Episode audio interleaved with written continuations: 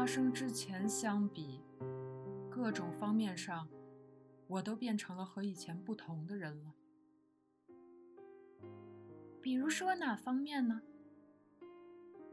比如说，也许更加觉得自己对别人来说是不足取的、无聊透顶的人了，或者说，对我自己也一样。沙罗盯着做的眼睛看了一会儿，然后用非常认真的语气说道：“我觉得你既不是什么不足取的人，也不是什么无聊的人。”谢谢。做说，悄悄地摸了摸自己的鬓角。但这是我脑子里的问题吧？还是搞不明白呀？沙罗说道。你的脑中，或是说内心里，或者说，在这两方面都一样，感觉上还都残留着当时的伤痕，也许还相当鲜明。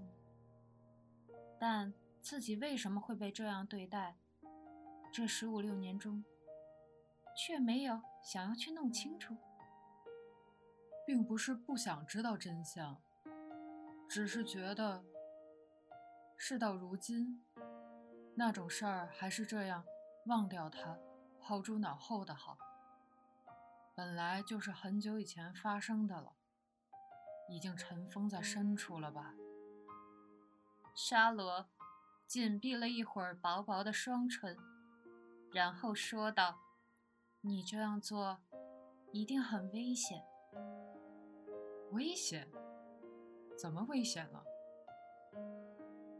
就算把记忆封存在一个地方，就算已经尘封在深处了，但也无法消去那段记忆带给你的历史啊。”沙罗直视着做的双眼说道：“你要记住这一点为好。”历史是既无法消去，也无法重写的东西啊！因为要改变历史的话，等于把你自身的存在杀死一样。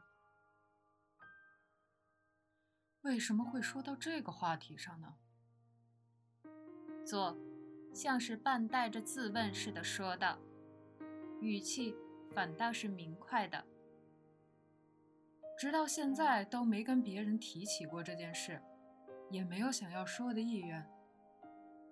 沙罗淡淡的一笑，呵呵，难道不是因为有把这件事告诉给谁的必要吗？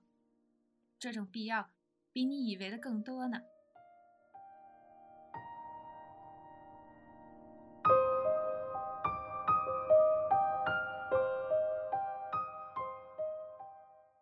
那个夏天，从名古屋。回到东京之后，支配着做的是一种不可思议的感觉。自己身体的组成部分，像是全部被替换掉了一般。在此之前看惯了的事物的颜色，现在看上去像是隔了一层特殊的滤光镜一样，成了不一样的色彩。在此之前，从未听到过的声响也变得听得见了；但在此之前听得到的声音，却变得听不见了。想要使唤身体的时候，会发现动作变得极端的僵硬，像是周围的重力改变了一般。回到东京后的五个月，做。活在死的入口处，在那里找了一个不起眼的角落安顿下来，一个人度日。那个地方，要是睡觉时翻一个身，就几近要坠入虚无的深渊。但做完全没有感觉到恐惧，只是觉得掉下去。会是多么轻而易举的事而已。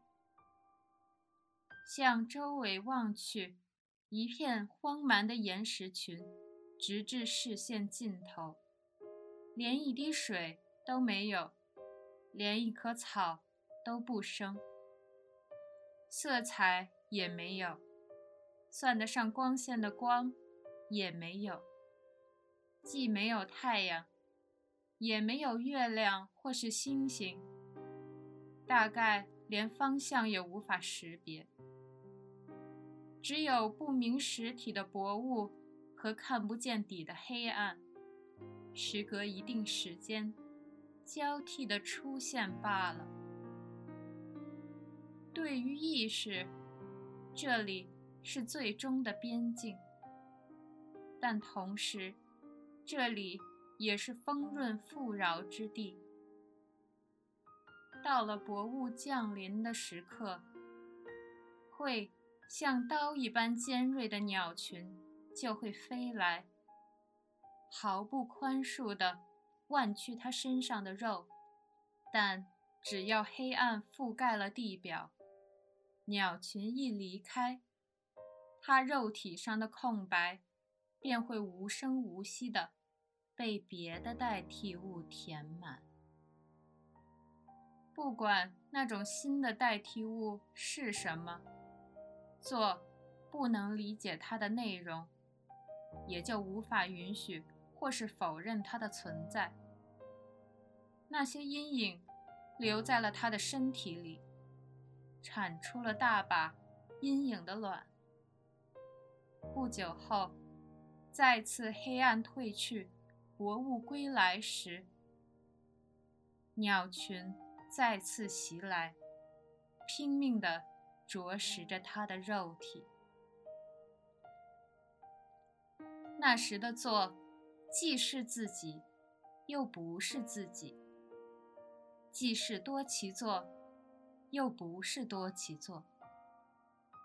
感觉到了不堪承受的痛苦，却又离开了自己的身体，然后又从脱离之后的无痛的场所。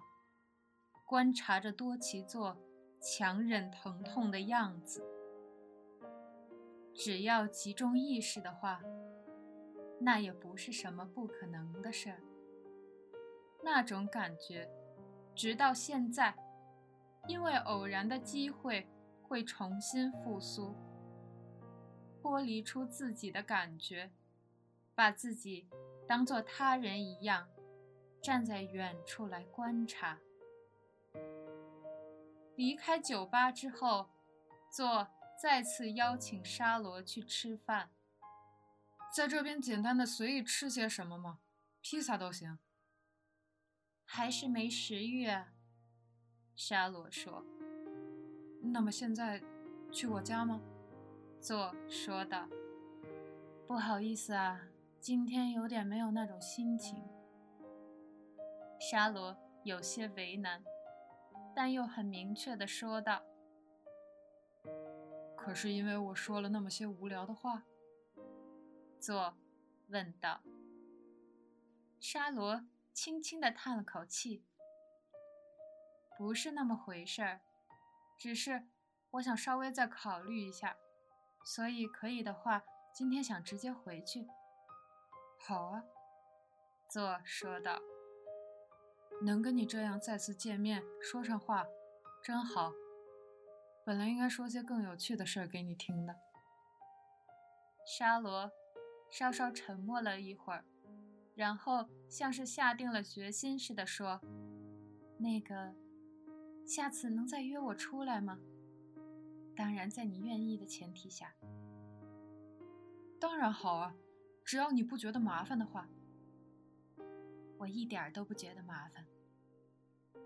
太好了，左说：“会给你发短信的。”两人在地铁站的入口告了别。沙罗乘着扶梯向上，去乘山手线；坐下楼梯，去乘日比谷线。回到了各自的住处，一边各自陷入了思考。